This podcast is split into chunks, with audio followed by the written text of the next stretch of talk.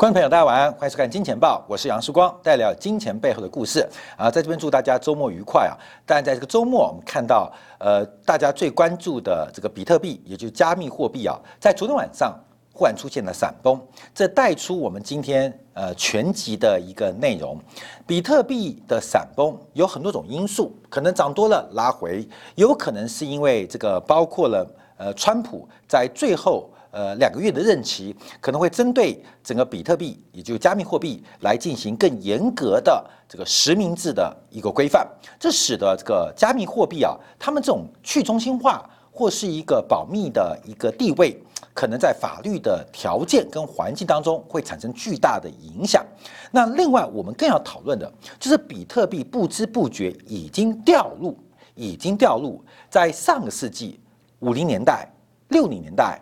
七零年代，黄金失去金本位的陷阱，也就是比特币正在重蹈黄金失去黄金金融属性地位的一个故事。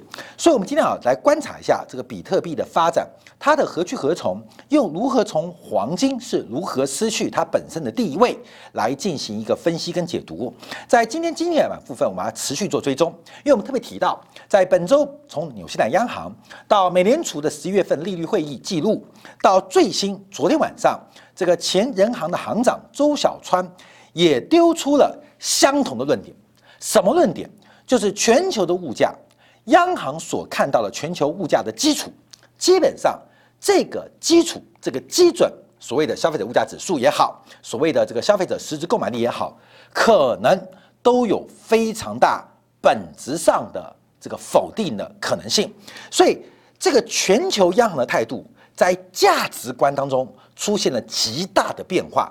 这个变化可能会影响到短期的货币政策，中长期整个市场的一个价值体系，是我们持续连续。第三天做追踪的，所以今天啊，我们特别研究周小川呢这个理工背景的央行长到底发现了什么巨大的变化，尤其是剩下不到五十天了，中国即将五年一度调整消费者指数当中一篮子的权重，周小川忽然放出这个话，使得国家统计局会不会还是已经会要改变？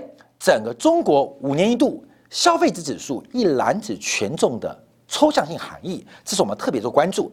所以，我们先看一下比特币的变化，这几个大事让大家了解。昨天晚上，比特币。大幅度的呃创高之后急回，一度从一万九千块美元急速拉回到一万六千三百美元，这个大跌的幅度啊，闪崩将近三千块美元。据传呢，有大概两万多人爆仓啊。那主要引发比特币跟加密货币在昨天晚上崩盘的原因，是美国财政部准备推出一个新的计划，要求数位加密货币的交易机构必须验证。钱包的所有人提交身份续息核对之后才能交易，这叫啊，就讲实名认证。实名认证，而这些实名认证之后的身份讯息也必须上传给政府，上传给政府，这使得整个加密货币的匿名性，就是整个所谓的加密货币最核心的价值——匿名性，在法律的要求当中。它可能会瞬间消失，会灰飞烟灭。而整个计划的执行人是美国财政部长梅努钦，美国财政部长梅努钦。那我们注意到这个不这个动作跟这个政策，假如一旦上路或成型，我们可以预测，在拜登任内只会延续而不会更改，只会延续而不会更改。那主要的原因是啊，这个加密货币啊。基本上被很多有心人拿来做一些非法的一个交易的媒介，包括了像洗钱，包括了一些非法类类似毒品的交易跟交割。所以目前呢，美国政府要求把这些加密货币必须要验证这个加密货币买卖双方的实名认证。所以加密货币还加密吗？加密货币还加密吗？除了对钱包的使用人之外。有加密之外，事实上它的后台是完全的开放，尤其被政府包括了税务当局完全掌握到它的流向，所以引发了昨天晚上所有的加密货币都出现崩跌。好，我们看到这个形态啊，这个现象，昨天晚上啊，比特币的日线就跌掉了百分之十六点七。那本来要挑战二零一七年十二月的高点，二零一七年十二月高点。比特币最高一度来到一万九千八百七十元，那昨天晚上最高是一万九千四百六十八元。在大家期待突破两万关卡的时候，忽然传出财政部可能会实名认证所有加密货币的钱包持有人的一个讯息，使得瞬间整个比特币的价格，包括了其他加密货币的价格，都出现了一个崩跌式的一个发展。所以，我们看昨天晚上。比特币跌了十六点六九，比特币现金跌了三十点九五，以太币、以太坊跌了二十点零八，瑞波币跌了三十六 percent。那另外我们看到莱特币跌到二十八点九 percent。所以昨天晚上基本上是整个所谓的加密电子货币最惨淡的一个交易日，一个交易日。所以这个影响。会非常巨大，非常巨大。根本巨大不是看资产价格，而是大家对于一个新型的交易方式或一个新型的货币物理形式出现了一个政治上或政策上的一个认定跟观察。同时啊，我们在大概一个多月前，我们提到了未来包括西方政府对于垄断型企业的反垄断，包括了欧洲，尤其是法国，针对了包括亚马逊，包括了 Google。在年底开出了呃这个呃税单，要必须缴交数字税，所以对垄断型企业的变化，其实影响已经开始了。我们面对的二零二一年、二零二二年，它是一个新的转折，这个转折有危也有机，值得大家做观察。那我们今天啊，呃，分两部分来解读比特币的过程。这个比特币第一个，它的加密性一旦消失，如何加密？这是一种工具手段。这是一个工具性思维变得完全不重要，在法律的这个如来佛的手掌心当中，你再强的工具性思维，一旦有法律的鉴定、实名认证的要求，那它很多的意义就不复存在。这是它必然发生，也必然需要走的路。好，我们要回来看货币的本质啊，因为人类是不断进步，从原来的以物易物。到包括了商品货币，到金属货币，到贵金属货币，到信用货币。其实人类对于交易的媒介、货币的发明、货币形式的发明是不断不断的进步。比特币对很多人来讲，它是一个技术，是一个算力，是一个工具的突破。可在人类的发展过程当中，看到没有？为什么宋朝会有纸钞？为什么宋朝会开始有交子？会有会纸，会有纸钞，因为关键是宋朝开始大量的使用印刷术跟造纸术，所以造纸术跟印刷术的突破，结果在人类的货币开了朵花。明白懂意思吗？就是像现在，因为算力的进步，像目前记忆力的进步，像现在网络的成熟，所以开朵花，这种这朵花叫加密货币。所以，假如我们从历史的角度观察。其实当年宋朝的交子、汇子跟现在比特币，其实在物理的存在是相同意义。科技突破在前，应用在后，应用在后。可是怎么衡量这个货币的本质？我们要从货币本质，而不从技术或工具性思维来做观察。在二零一九年六月份啊，美国联高最高法院再度啊这个验证通过，美元上必须印有这个 In God。We trust，就我们信仰上帝。美元对于一个创国、新教国家的美国来讲，也就基督徒来讲，它不仅是具有交易的功能。为什么要把这个 In God We trust 这个我们信仰上帝啊印在上面？因为美元它不仅仅是交易，它更是一个信仰跟精神的象征。所以，对于货币的核心是来自于信仰。我们这个很多人啊说这个这个呃基督教嘛，这西方的传教徒啊，基督教到处传教啊，很多人说那基督教要怎么受洗呢？哎，感觉受洗是个门槛，看没有？好，这是个仪式。哎，受洗需要什么条件？有的教会标准很简单，只要你相信啊，只要你相信啊，这个从死里复活，而且会拯救我们啊，只要你相信啊，相信基督教的基本教义，你相信你就可以受洗。有的教会啊门槛很低啊，只要你相信就可以。所以只要你相信，其实货币的存在也是要所有人相信。只要你相信，这个钱就可以用。所以美元的核心中枢并不是黄金本位，美元的核心中枢包括了强大的美军，甚至好莱坞的美国梦，只是巩固这个信仰中心的方式。跟工具，所以关键是信仰，就是你对货币的信仰，你对货币的相信，这是一个最核心的关键。而加密货币为什么会被各国央行或一些呃华尔街当做一个资产，当做一个商品交易性质来看？原因是加密货币它不单单去的是中心化，更重要是去的是信仰化，去信仰化。为什么？加密货币第一个保证发行量。有限制，对发行量有限制，这种信仰就跟你老公保证每天五点半到家一样，光明懂意思吗？这是种很愚蠢。我问你结婚哦，你结婚哦，你是男生，你就说女朋友每天回家之后一定要打电话给我，啊，这种呃这种 promise。另外，女生要求男朋友老公几点到家，各位，这是信任吗？这不是信任，这是种限制。这个是打破信任的限制。所以基本上，比特币的价值中枢是限制，而不是信任。看到没有？它的信任来自于限制，而这种限制就是我们今天要提到的。这种限制越强，反而越容易失去信仰。所以，我们今天啊，我们标题就提到，加密货币闪崩，除了匿名性的发展跟它的本身价值中枢之一。可能会因为法律的关系消失，更重要的是，比特币竟然掉进了黄金的陷阱。什么叫做黄金陷阱？等一下，我把比特币跟黄金来进行一个观察，就发现比特币也不过是六十年前、八十年前黄金失去它原有货币地位的翻版啊！为什么会这样？看到没有？这跟信任就没有关系哦，因为这种强大的限制性。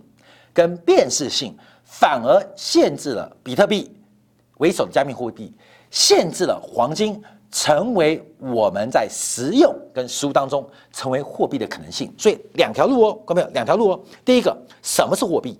信仰为核心，信仰为价值中枢，而不是靠这个零零角角啊、方方面面的限制啊。关每一个婚姻，假如是规定你一定要五点半到家。你一定要陪我吃晚餐，你一定要哄小孩睡觉，一定要怎么样怎么样？看到没有？这不叫做爱情，这叫做婚姻啊！这叫做婚姻。你一定要女朋友几点钟打电话给你，一定要女朋友啊买早餐给你，你一定要女朋友这个那个啊裙子不能穿太短啊，怎么样怎么怎么样？看到没有？这叫做限制，这不叫做爱情，这没有信任。而货币的本质在信任。好，后面我们先看到，这在二零一九年七月十二号，去年的时候，这个川普啊。在推特发币发布啊，他说我对比特币跟其他加密货币并不感冒啊。这个川普很会讲啊，因为他们根本就不是钱，它的价值波动很大，而且是建立在稀薄的空气之上。根本的确啊，因为没有一个作为货币的东西，它本身在飘动。根本它本身在飘动，根本身在飘动。我们再回来看看比特币，我们看比特币价格了。这个比特币啊，呃，我跟这个呃买车买车买车买车，我十月份呢啊，因为最近不是很多地方缺车吗？啊，买了一个跑车，买了一个跑车啊，用比特币定价，这个跑车啊就用呃十块比特币啊，那月末就十万美金啊，好在这边定了价，定了价，关门定了价，要定价，等交车嘛，我订了跑车，这个从意大利啊手工定做啊，要运到台湾买车，我举例买车，到了十一月二十五号啊，到十月二十四号，哎，到案报关。呃，杨先生可以来领车了，你觉得我会去领吗？你觉得我会去领吗？光明，你会去领？我去领吗？你当然不会嘛！为什么？我十万块，十呃十万，但是在一万块，对吧？一万块就十万块美金啊，就是十块钱比特币。我们假设这个逻辑啊，我订的车，现在这十块钱变二十万美金，我会去交车，我脑袋有洞。你懂意思吗？所以不是车子好不好坏的问题，也不是对方的品质问题，也不是我性问题，是这个定价它飘得很快。一个理性的投资人一定是取消取消我在十月的订单，我重新下单，我可以买两台啊！我关明懂意思吧？我可以重新用别的货币买两台，所以没有一种货币它的价格会飘，你懂吗？会飘。我们十月份做了一个交易，然后你开了一张支票给我，就是这张支票到十二月份会变成不同的价格或不同的价值，看没有？这个货币啊不会飘啊，理论上货币啊它不应该会有这种发展。跟走势，所以这个川普提到，它不是钱，它价价值波动很大，而且建立在这个稀薄的空气之上，而且不受监管的这个加密资产会注重非法助长非法行为。另外还说啊，针对这个 Facebook 这个 Libra 虚拟货币，他说也不会有地位跟可靠性，因为假如 Facebook 想成为银行的话，必须寻求新的银行章程。看到没有？蚂蚁金服就是这样积极的。那蚂蚁金服其实不是先死的，其实在二零一九年，作为美国总统的川普已经给加密货币带来一个非常严格的紧箍咒。美国作为一种货币，只有一种真正货币，它比任何时候都来强大，而且它是世界主要货币，它永远保持这种地位，它叫做美元。所以，货币作为一个货币，你作为衡量万物价格的定锚，看到没有？它会跑，你知道吗？大海航行靠舵手，舵手靠什么？舵手靠这个地图嘛，舵手靠雷达卫星嘛，舵手靠灯塔嘛。可我告诉你哦，你的雷达指北针，紧靠北乱转，你的灯塔哎会飘，过没有？请问大海航行靠弹舵手，不可能舵手，而这个。定锚其实是货币本身的价值中枢，它价格变化，它不能过度波动。所以很多啊，在操作比特币过程，虽然我们持续对这个东西啊当做游戏做观察，等一下做解释啊，呃，它会变成什么样发展啊？好，我们先看一个一个货币的本质。我们要讲到黄金，讲到比特币之之前呢，我们要讲黄金是怎么挂掉的，看到没有？黄金是怎么挂掉的？这个在一个交易次数不断增加的世界里。固定的数量货币，固定数量的货币，最后一定会引发整个的通货紧缩，会引发全面性的物价紧缩。好，我们翻成白话，在一个物质文明，在一个人与人、企业与企业 （to B to C） 的越来越复杂的交易过程当中，就像是一个交易次数不断增加的世界当中，固定数量的货币发行一定会引发通货紧缩。我们先举个例子，再讲现实情况，再来看看比特币的难处。假如啊，在一个小岛经济当中，它只有两种商品需要交换，一种是务农的，它的呃收获就是椰子；另外一种是打鱼的，它的收获是虾子。所以有出现物交换的需求，呃，用椰子交换虾子，用虾子交换椰子。可事实上啊，这个虾子跟椰子的交换中间卡到，可能虾子不能储存，椰子可以放很久，所以会有很多的对比关系或储藏时间、地点的需求。所以货币在这时候出现，货币在这时候出现，在这个小岛当中有一个东西，它产量固定。有一个东西它易于辨别，有一个东西它很容易交换，它就是贝壳，它就是贝壳。所以贝壳成为这个小岛上最重要而唯一的货币，数量固定，容易储存，易于辨别，携带方便。所以用贝壳来作为这个小岛上所有东西的价格定锚。那其中虾子跟椰子是这个小岛最重要的产出，是这个小岛。最重要的增量发展，假如这个岛上从开始到交易，总共只有稳定的两千颗贝壳，总共只有稳定的两千颗贝壳。假如随着人口越来越多，假如对于虾子跟椰子的互换行为越来越多，这个交易次数会不断的增加，交易次数会不断增加。假如把虾子的交易次数从每天的五百次，变成一千次，把椰子每天的交易次数从一千次变成两千次，为什么？因为交换的过程越来越多嘛，这个社会分工，所以大家对于这个物物交换的需求会不断扩大，就像现在世界。可是，在固定货币的一个限制之下，它的价格会出现一些通货紧缩的味道，通货紧缩的趋势。我们就以虾子来讲，就以虾子来讲，本来这个虾子这两千颗货币哦，两千颗货币哦，以交易次数做观察，每颗货币值四个贝壳，货币的价格是由商品做决定，在交换虾子每天五百次的过程当中，两千颗贝壳全部用掉，用来做虾子交易，它会从原来的四颗贝壳，因为虾子交易次数从五百次变为一千次，所以虾子的价格在货币发行数量限制的过程当中。它会从四颗贝壳跌到两个贝壳，怎么算的？看没有？两千个贝壳除以五百次，会得出每一颗每一只虾子，它会有四颗贝壳的流动性在后面支撑。假如虾子的交易次数从五百次变一千次，两千颗贝壳除以虾子的一千次交易，每一只虾子它背后的流动性支持就剩下两颗货币。好，记住哦，从四个货币变两个货币。好，我们以椰子来做观察，有两千颗贝壳，椰子交易一千次，也就是每一千每一颗椰子，它背后两千除以一千次，每一颗椰子背后有两颗贝壳做流动性支持。当椰子的交易从一千次变成两千次，同样在贝壳数量不变前提之下。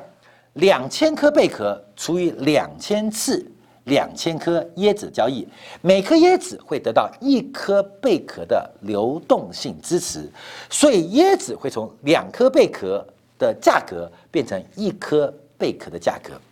好，看没有？这个听懂了？就是每一颗虾椰子，每一只虾子，它背后在贝壳数量发行。跟固定受到限制情况之下，会变成状况。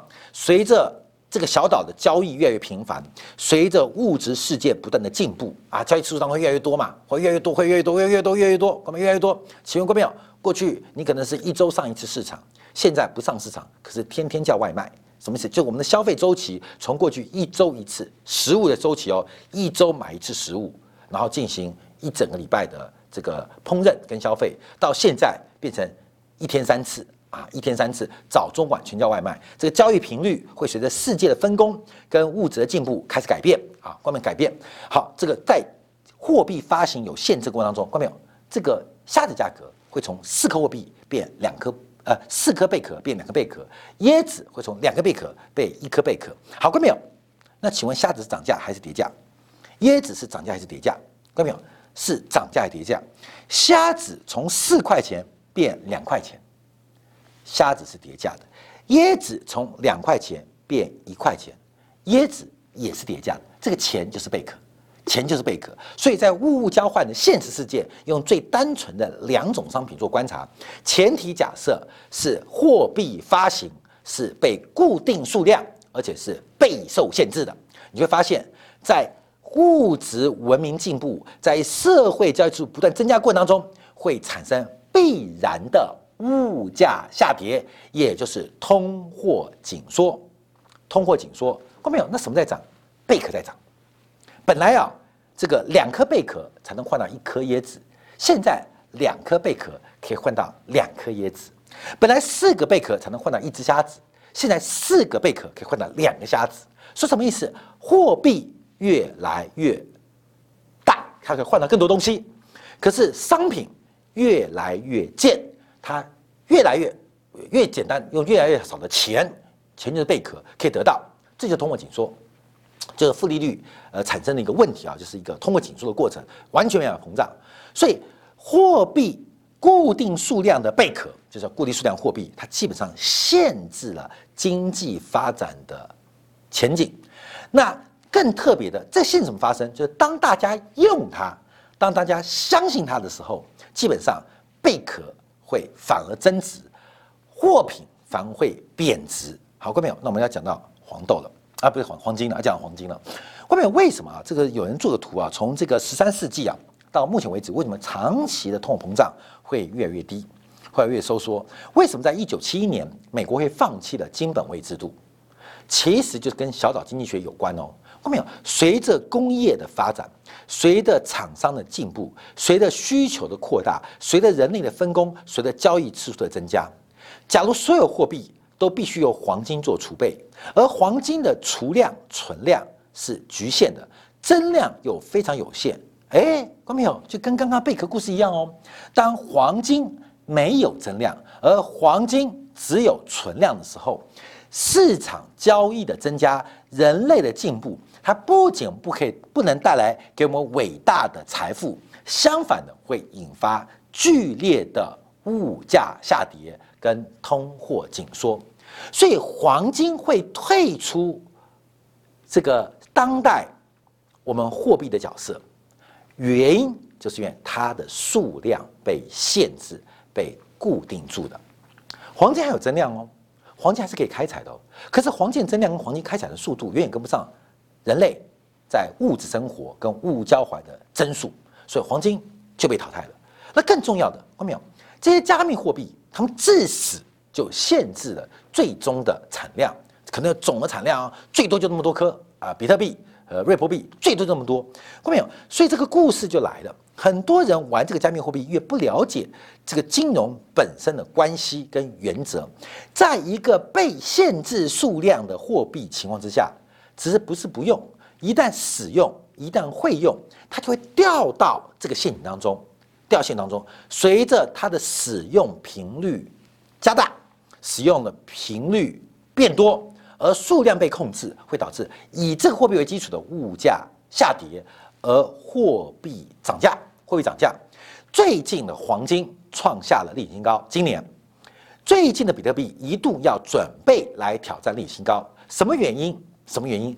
同样的，就是反映全球通缩的问题。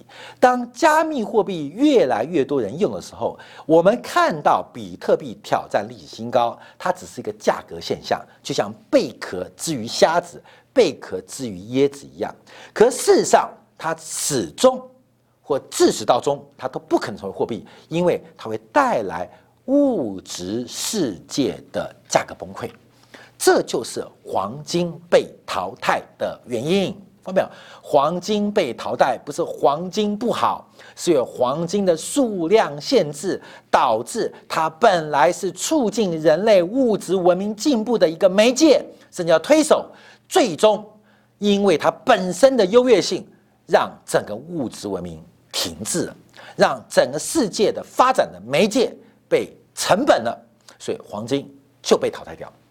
就被淘汰掉，所以美元淘汰黄金本位，最受伤的是法国人，法国也没讲话，法国也跟着淘汰金本位，英国淘汰银本位，中国淘汰了金银本位，外面没有人讲话，因为大家都知道这些事情不是美国人赖不赖皮的问题，而是美国人扮演世界资本主义的领袖跟领导者，他的问题就是全球的问题，所以美元跟黄金脱钩，它只是代表。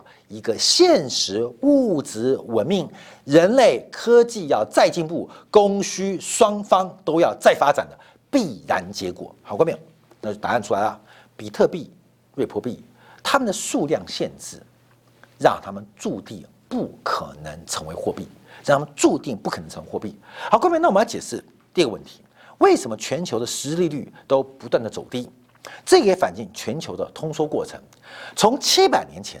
到七十年前，到七年前，到七个月前，到七天前，我们看到顶层，我们现在叫政府，它管理、控制人民跟资源的能力，随着科技跟技术的进步，越来越强大，越来越强大。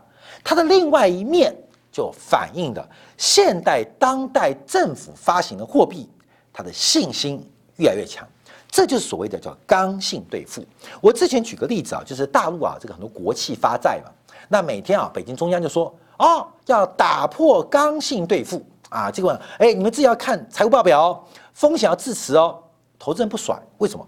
国企嘛，国家这个国企它背后写了一个党字，我相信国企是相信国家，相信国家是相信共产党，你每天都在教育我的。对不对？所以刚性兑付的本质是我对于中国共产党、大陆人同胞，对于中国共产党在金融稳定层面有绝对的信任。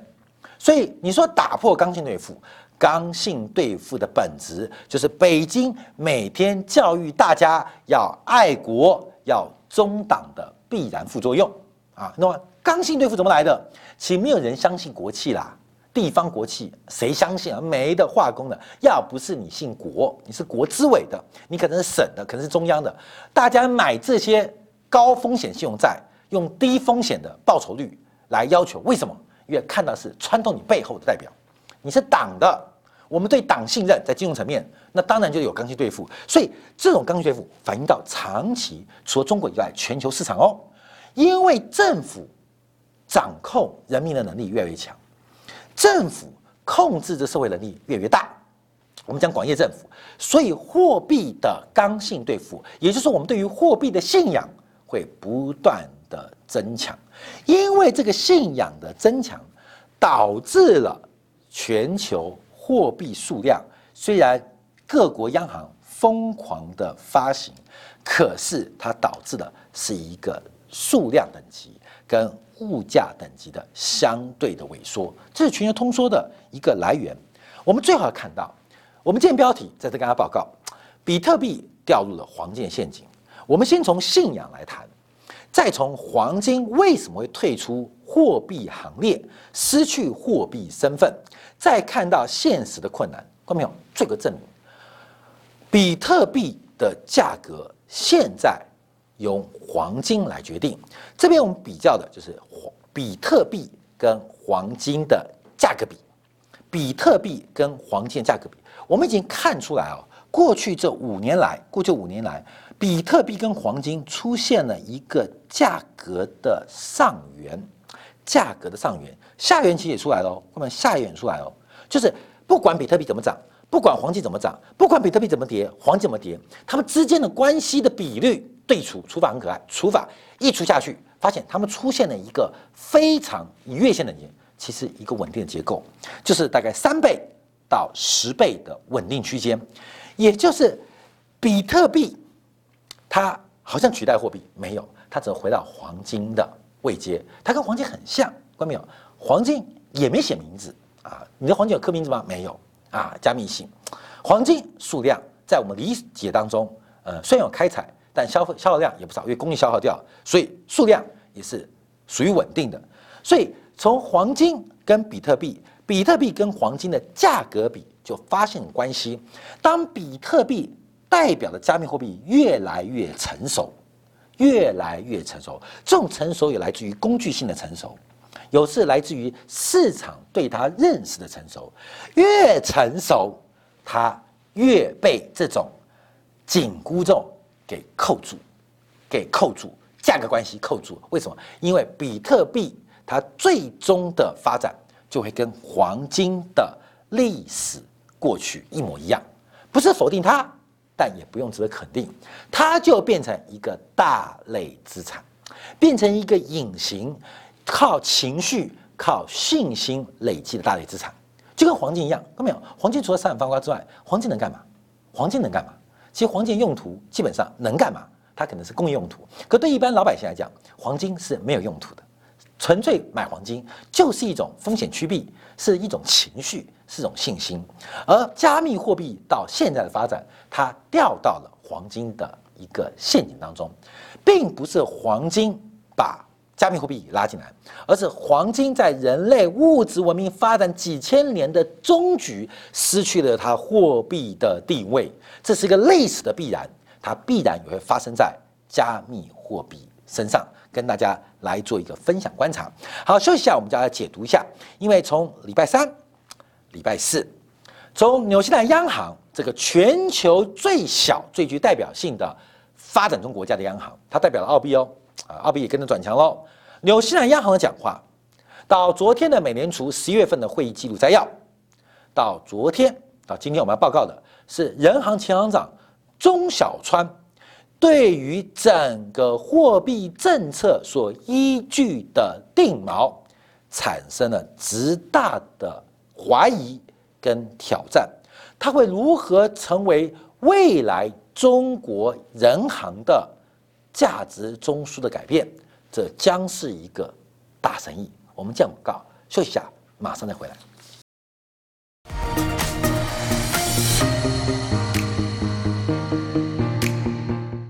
假如喜欢以上影片，记得订阅、点赞、开铃铛，已经关注我哦。